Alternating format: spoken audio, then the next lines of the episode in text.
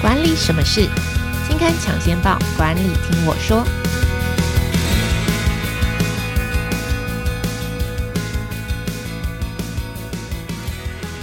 Hello，朋友们，大家好，我是经理人月刊的资深主编邵贝萱，我是贝萱，欢迎大家来到经理人 Podcast 管理什么事单元。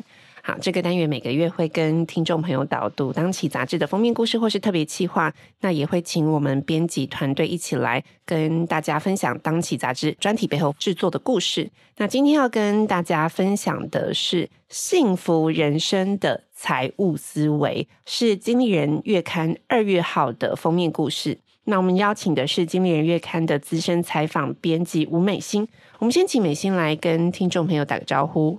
Hello，听众朋友，大家好，我是美心。好，我看到这个题目哦，首先我要先来 拷问灵魂拷问一下美心。好，好，这期杂志的这个专题叫做《幸福人生的财务思维》，嗯，我先请美心来帮我们定义一下，你觉得什么是幸福人生？我觉得幸福人生就是去做你想做的事情，然后可能不受时间、金钱。健康，还有种种种种的压力，就是你可以毫无保留的去做你真的很想做的事情，这就是我对于幸福人生的定义。这个还蛮模糊。那你觉得你现在生活跟幸福人生有很大的一段差距吗？因为你要教大家幸福人生，你做这个专题以后，你觉得哎，你现在离幸福人生有多远？还是你现在就是已经是幸福人生了？我觉得我现在人生还蛮幸福，但还不够幸福。差在哪里？差在哪里？就是钱不够多。在暗示老板要加薪的意思吗？年终领了吗？还没，还没。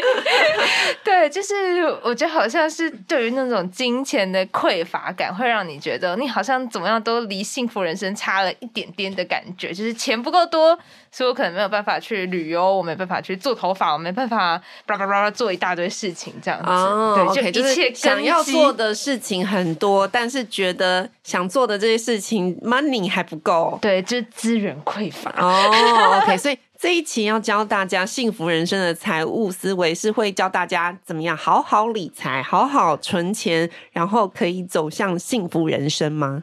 我们这一期比较相反，反而是教大家如何好好花钱。因为其实好好，嗯、刚刚贝轩提到的嘛，就是你好好理财。我们之前在应该是二零二一年的时候，三月我们做过个。FIRE 的财务自由计划，那其实那一期就是教大家如何好好理财。那我不知道贝轩对那一期还有任何的印象吗？就是这个财务自由，当时我们的主张其实是跟现在完全相反的。因为我们那时候是教大家就是理财投资，嗯，然后我收获最多的其实是投资的观念。哦对，就是只要做财务计，我说他打开了我一扇对于投资观念的窗，嗯、我开始哦，什么是呃价值投资啊，然后或者是认识更多的市面上的一些投资组合跟产品。嗯嗯，我觉得那一期其实财务自由谈的很多是你应该要去对于生活中的任何花费精打细算。嗯，因为他觉得就是你的金钱就等于你的生命活力，所以假设。你今天早上啊，因为口很渴或者心情不好，买了一杯星巴克，欸、又是星巴克。我，我必须要打岔一下，星巴克合股？每次只要教这种就是理财观念的这种题目，大家就想说，你要买一杯呃一百五十块、两百块星巴克，还是超商的咖啡？你是想要还是需要呢？到底星巴克得罪了谁？我想买一杯星巴克，宠爱一下自己，不行吗？跟星巴克厂商郑重道歉，没办法，你。你们现在开店开的太多，开在各大公司附近都有，所以这个举例是最贴切的。很多理财的这个书都说，你其实是想要一杯咖啡，那你一定要买星巴克吗？你想想看，如果一天一杯星巴克，一个月你就可以省下多少？少买一杯，就是星巴克真的很可怜。没错，就是财务自由，它比较讲的是说，哎，如果你今天花了，比如说一杯星巴克，可能一两百块，就是你一小时的工时，那就等于你浪费了人生当中的一小时，只为了去填满你那个，哦，你就内心想说，我到底值不值得？我 一个小时。值得，对。但是我们这一期的主张其实是根据最近市面上比较一本很畅销的书籍，叫做《别把你的钱留到死》。嗯，他的主张是，其实你根本不用担心钱不够花。嗯。然后你应该尽量去把钱花在真的你觉得有价值的地方。然后我们要打破对于金钱，好像你花钱就会觉得很紧张兮兮啊，或是在那边很纠结的心态。嗯、这个是我们这一次的比较重要的主张。所以听起来，幸福人生跟财务的关系，应该我如果这样子解释，就是说，我们常常会觉得幸福的人生应该要有比较多，像刚刚美心提到，嗯、我想要去旅游，我觉得钱不够；我想要去干嘛，我也觉得钱不够。我一直觉得好像有。一个匮乏，可是其实是这个匮乏的观念的松绑，就是说我幸福的人生其实跟你的财务有关系，但是也不是说什么事情都绑在钱这件事情身上嘛？对，他其实里面谈到好几个可以很。好好值得花钱的地方，那这一题我们待会会再来谈。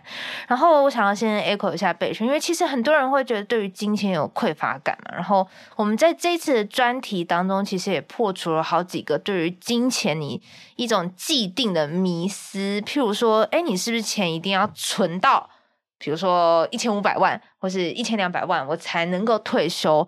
不然的话，会觉得哦，我这样退休之后，我先死了，结果哎，我先。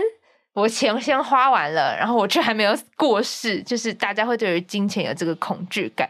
我们大概会打破几个蛮重要的对于金钱观的迷思，这样。好，我们迷思的部分，我们等一下先来谈。我想要先问一下美心，就是我我其实有个困惑，刚刚美心在谈的时候，我包含我们这次在看这个专题的时候，我觉得鼓励大家好好花钱是一件很困难的事情吗？就我以为大多数人在财务上面的困扰，应该是怎么样存钱或怎么样累积财富，花钱对大家来说是一件难的事情吗？花钱对于大家来说其实并不难，这题我们那时候也被灵魂拷问过很多次，嗯、就是，可是你要怎么把它花到你觉得哦，这笔钱真的是花的是值得，而不是一种就是突然的消费啊，或是一种冲动性购物。其实我们这一次讲的是说我们。花钱，你有一百种选项。我今天花钱买一个眼镜，我今天花钱买一个水壶，我今天花钱买个名牌包，其实都是花钱。可是，如果我今天有这么多的花钱选项当中，哪一些钱是我们真的应该要花的？这个是我们这一次比较在教大家，就是我们如何用钱、用钱的一个智慧的方法嘛。哦对，用钱的技巧，简单来说就是用钱的技巧。当你在，你还是可以买星巴克啦。其实我们最后的主张就是会说，哎，其实如果一杯一天一杯星巴克真的让你感觉很开心、工作充沛的话，你还是可以买的。对对对，就是只是说你要在评估这个用钱的时候，而不是那种抠抠搜搜的在面算啊，因为我买了这个，所以我我我这个就是让导致你心情都很不愉快。所以应该是要，我们虽然谨慎的用钱，可是很多情绪的价值其实也要考虑在你的用钱范围之内。只是当然也不是让你随便乱花。是。好，那我们刚刚有提到迷思哦，就是我觉得有几个理财的迷思就是蛮常被提及的。就像刚刚美心讲说，我可能如果你去问大家说，你觉得可能问二十几岁、三十几岁，等甚至到快要退休的人，他对于退休之前到底要累积多少财富？呃，可能每一个人都有不同的想象哦。嗯、但是你问每一个人，可能他都会有一个，他大概都会说出一个蛮大的一个数字的，就是你觉得你多少存到存够多少才退休，大家都可以算。然后我一个月要可能基本开销多少钱啊？然后可能到时候我年纪大了，我可能又又要有一点医疗什么的，然后就算出了一个。就是一个蛮庞大的数字哦，或者是说，呃，我们常常觉得就是，诶，借钱是一件不好的事情。就是像这一次，呃，我们在处理就是大家一般理财上面会有的迷思，大概会有哪些？我们先来破除一些我们对于花钱或是呃用钱上面不好的观念，或者我觉得可以松绑的观念有哪些？这次收获最多的就是破除，我自己个人是破除对于理财书上面说，哎，你一定要，比如说我我我今天拿到一笔钱，我就是五十趴我拿去花嘛，然后三十趴拿去投资，二十趴拿去存款。在我们这次读的很多书当中，他就讲说，其实这个理财观念并不是正确的哦，就是应该贝轩也听过这种很常听到，就是我薪水先拿了之后，我可能二十趴先拿去多好，先先存。就是先不呃不是说先扣掉你的花销，而是先存，然后再去规划剩下的钱，再去规划你的支出。对，我我听过蛮，我看过蛮多这样子的，因为他们认为这是最简单的理财方法。可是像我们这次在我们的制作的书籍当中，持续买进，他就说，哎，其实这个理财概念很没有逻辑啊，因为你。如果年轻的时候你只赚三万块，你要存二十趴，这是多难的事情？你可能房租费你都不够付了。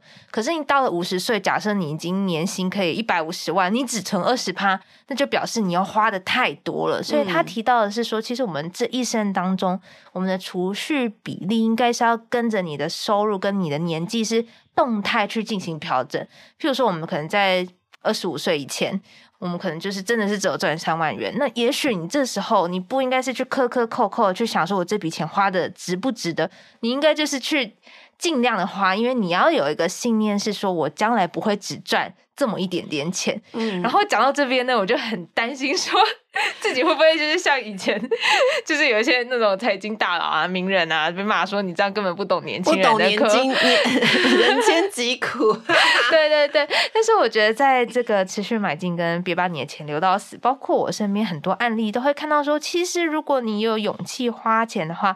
这代表说你有你有相信，像呃，你相信你之后会赚更多的钱回来，而且你不会一辈子可能都只赚三万元这样子，你可能多少还是会你的薪水是有提升的，那你就是随着你的提升去动态调整你的存款比例。Oh. 那我觉得这个是一个很很重要的提醒。然后在持续买进里面，他其实有提到说，假设你今天真的是赚的是基本薪资，他就是用一个数据去呈现，他说其实你。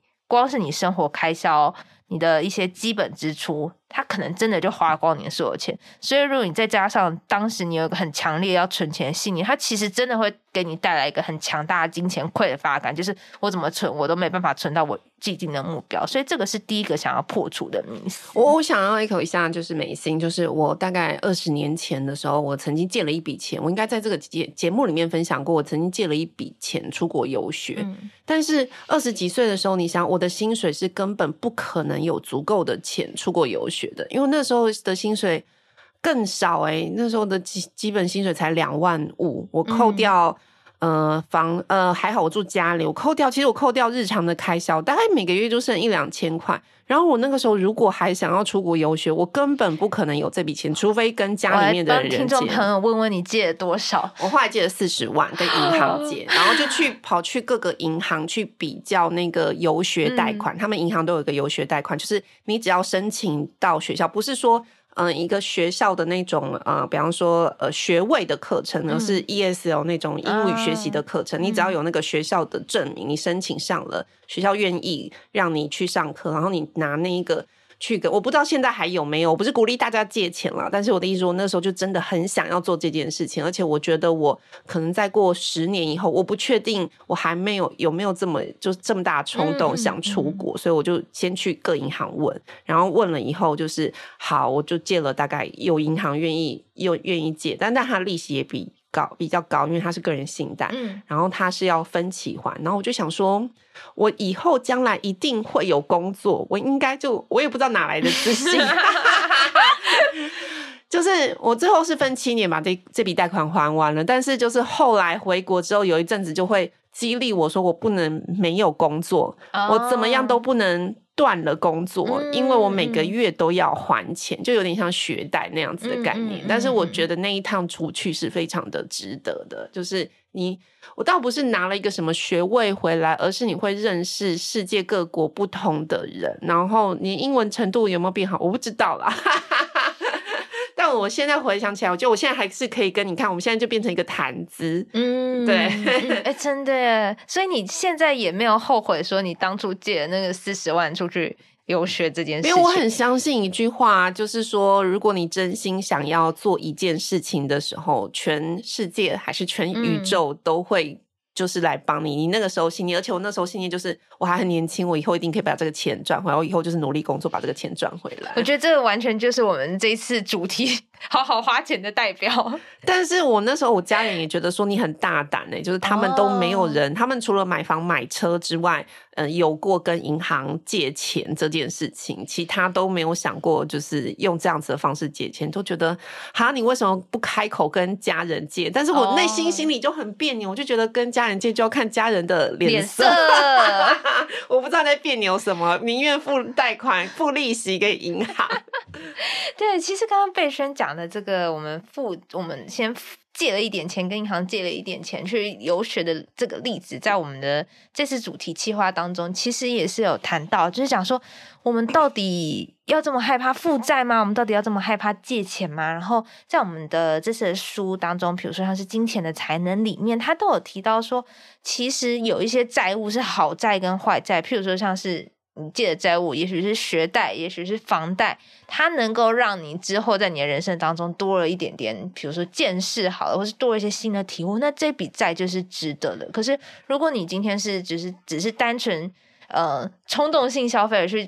就是借负债的话，那它可能就是一个相对来说比较不怎么值得的投资。嗯，所以这次我们在主题里面跟大家谈的就是，我觉得这几个迷思，大家有空的话可以去翻翻杂志，就是买我们这一期的杂志，很推荐哦。就比方说，你觉得你到底要存多少才够退休哈？嗯，或者是说借钱跟负债之什么叫做好债，什么是坏的债务？或者说发了像我们刚刚谈的，就发了薪水，你到底应该要先存多少那个比例？然后甚至我觉得大家还帮。大家想的就是，你觉得你身上就是，如果你年纪稍长，你开始要想说，哎，我的这个财产要怎么分配？我该到底该留多少给我的小孩？这个真的是很多年长者的痛，因为我们这次也有采访一些财经专家，譬如说像是夏云芬，就是可能呃一些叔叔啊、伯伯啊都是他的粉丝，然后他有提到说，其实。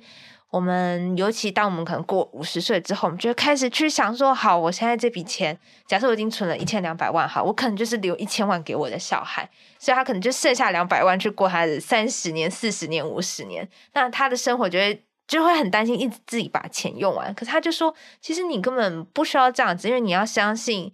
你的小孩有赚钱的能力，而且他们的财务经济规划是他们自己的事情，这个是其中的一个观念哦。那当然，另外一个观念是说，其实你与其等到你五十八十岁，你小孩也已经四十岁的时候再给他这笔钱，你不如在。更他更年轻的时候，你就把这笔钱给他。譬如说，在他三十岁，他最需要用钱，他可能那时候刚结婚，刚要买房子，或是刚要养小孩。你再早个十年，你把你的钱给他，那你钱你都已经给他嘛，那你当然就不需要去担心说我到底。还能够用多少？因为你钱已经给他，所以剩下的钱就完完全全就是属于你自己的钱。就是那个配配比，我觉得可以，就是有提供大家不同的思考方式了。对对对。好，那这次教大家六种好好花钱的方式，可以请美心先跟大家简单介绍一下有哪些。然后你觉得自己这次最有收获的是什么？嗯嗯、其实这六种大概可以归结成，就是你要尽量的去，像贝川刚刚说的，你尽量趁你年轻还有体力的时候。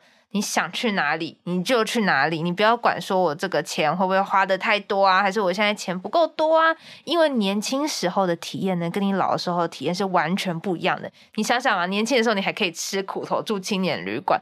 你长大之后，你五十岁，你还有办法去做这件事情吗？所以这是其中一个。然后我觉得它里面讲到一个很重要的观念是，其实可以领取记忆股息。譬如说，像贝轩说，他二十几岁的时候。就是去出去留学嘛，他可能过了十几年之后，他还是可以跟我讲这件事情。那其实你就知道说这件事情它的效力是多大，你可以用到十几年之后，跟不同的人，你讲到同样的回忆，大家就会觉得哇，你怎么这么勇敢？大家都会有这个共鸣。然后第二个呢，是其实你可以去提升你的生活品质。那我觉得这个很有趣的是。哦，我们在很多理财书里面都会提到说，你不应该，你的薪资不应该随着你的，哎，你的生活品质不应该随着你的薪资有这种通货膨胀的现象。那他可是，在我们的这一次的主张里面是讲说，如果你现在赚了，你就是加薪了嘛，你还是把自己过得很磕磕扣扣，那你这个加薪，你之前努力打拼，到底是为了什么呢？然后我们这次也用了呃最近比较热门理财书，他就算出来说，其实你应该存下你加薪的大概五十 percent。就比如说我今天被加了三千块，我可能存下一千五百块，这个是我一个很重要的基准点。但剩下的钱你就是可以去好好的花费这样子。然后再来的话就是投资在自己的学习成长上面。然后另外一个还有很重要的概念就是你要投资在理财，因为嗯、我们都会发现大部分的人的财务增长到了后期，其实都是来自于你的投资上面让钱滚钱所产生的那个复利，所以及早投资也是非常重要。然后最后呢，还有就是你可以做一些。呃，公益啊，慈善啊，或者把钱花在家人身上，青年家人、青年小孩回来吃饭啊，会花在你的朋友身上，让大家团聚等等。这是大概是几个我们归纳出来，发现哎，好像有经过实验研究，譬如说在《快乐快乐钱》这本书，他就有提到说，哎，这几种花钱方式其实是会让我们的整个。富足感、满足感提高的花钱方式。现在坐在我对面的人，嗯、就是好好花钱的代表。因为美心建议刚进来的时候戴口罩，然后我就问他说：“哎、欸，你感冒了？”对对对对对。然后呢，结果他就悄摸摸的跟我说：“我这样子好吗？”现在在这边爆他料，他去做了医美。是是是。像年纪轻轻做了医美，然后他刚刚跟我说什么？没有，我觉得这钱花的非常值得。就是两个礼拜之后，你就会看到我的自信美闪耀在各个地方，所以这就回应了刚刚你想说的，提升我的生活品质吗？而且我们工作有时候要抛头露脸。然后我觉得这一次做还有一个很大的收获是，就是其实在做这一期的时候。刚好我的家人们他们就在揪一个全家族的旅行，嗯、就是要去日本滑雪。嗯，然后如果大家有滑过雪的话，会知道它其实你除了机票啊、住宿以外，你还要负担很多的装备，还有教练课程。它其实是比一般的旅游还要来的再贵一点点。嗯，但是在做这一期的时候，我真的有被激励到，我就决定我一定要去。OK，最主要的原因是因为。其实还带了小朋友，他现在大概就是幼稚园左右的年纪，哥哥姐姐的小孩。对，然后他们有小朋友，你就想说你现在不去，然后他，他以后长大他就不会想跟你们去了。对，然后你看他们现在带小孩这么忙，他们以后小孩更大了，一定更忙嘛，就是会要什么教育啊，然后跟什么就是会很多杂事。那你现在。他们有时间的时候你不去，你真的要再去的时候，可能得再过二十年，小孩都大了。所以这笔钱，哎，年终拿到了吗？还没，刚刚说还没，就年终的钱可能就有一部分花在 就是滑雪旅行上面了。对对，可是我自己是觉得非常的值得，因为我。有被说服，就是我被我自己做在做这次主题的时候，有被自己说服，哦、就是说，哎、你看时间其实是你最宝贵的资产。你现在如果不去，嗯、你再过二十年，你还有体力去滑雪吗？嗯、一定是没有的。然后再过二十年，小孩可能也都不在你身边了。嗯，了解。好，那这次我们有采访三个案例，所以我可以把他们称作花钱代表吗？我觉得可以，可是这三个案例呢，分别是一个是财经主持人夏云芬，然后一个是诚毅酒店的总经理戴淑玲，然后另外一个是晨晨咖啡的董事长王国雄。那我觉得这三个花钱类型其实是很不一样的。比如说像是呃，大家可能耳熟能详的夏云芬主持人，他就有提到说，他年轻的时候其实是工作狂，嗯，他。并不是说他不敢花钱，而是他实在忙到也没有时间花，因为他全心全意就是投入在工作当中。嗯，可是在这次的分享呢，他们也跟我们提到，他在就是二零一三年的时候，他其实是有经历一场蛮严重的车祸。嗯，我想可能有关注呃老师的这个粉丝的人都会知道，他就是可能有长达一年他都在复健。那其实当时他的工作是在电视台，可是哪一个电视台能够让你等一年？嗯，然后都是找代班主持人，所以他工作其实也都没了。那他在这样子在被办退休的情况之下，他就是重新审视说：“哎，我上半辈子都这么努力拼命的在工作，到底为的是什么？”嗯，他就说：“确实，我的收入是增加，可是我的生活品质呢，到底有没有跟着提升？”他的回答其实就是没有。嗯，所以在那次经历车祸之后，他大概就做了很大幅度的对于人生的调整。譬如说，他就是会去旅游了，嗯，然后他也去转换了一个战场，到比较灵活一点，就是自由弹性比较高的这种网络的工作当中，嗯，有时间就去旅游，然后有时间就画画，然后同时他也花了蛮多的钱去为自己去复健的。然后我觉得他有一个很好听的例子吧，是说他说他在我们嗯大概去二零二三年十一月的时候，他有去日本上高地。他就说：“哎、欸，他就看到当时去爬那个上高地的那个爬山，爬山，去日本爬山，对，嗯、去，然后就发现，哎、欸，怎么那边的人年纪都这么大？就是都是老爷爷老奶奶。对，然后就一问之后就发现啊，他们已经七十五岁到八十五岁的年纪都有。然后他说那个他们拿的装备都是很 pro 级的，对，很专业。然后他自己拿着一个很普通的拐杖，他就觉得哦，他好像没有把钱花在正确的地方，因为你就是。你虽然花了一趟旅游钱，可是如果你没有保护好自己的话，那其实这个钱可能也未必花那么值得。可他们就是、嗯、他们，他就说那些老爷爷老奶奶可能吃的很简单，可是他们一定会把钱花在保护他们自己健康的这个拐杖啊，或者他们的衣服上面，然后让他们维持自己的体力。嗯、那他就说，他觉得这个例子呢是让他非常感动，因为你看，你到了七十五岁，你还要有健康。去做这件事情，那你就可以想象他前期的投入可能是金钱啊、时间的投入是非常庞大的。但是也是因为有这样的经历，所以他才觉得他现在的人生其实好像是更平衡、更快乐。嗯嗯嗯。好，那还有另外，哦，我必须要讲这一次的那个其中的一个案例，我看了以后，我非常的。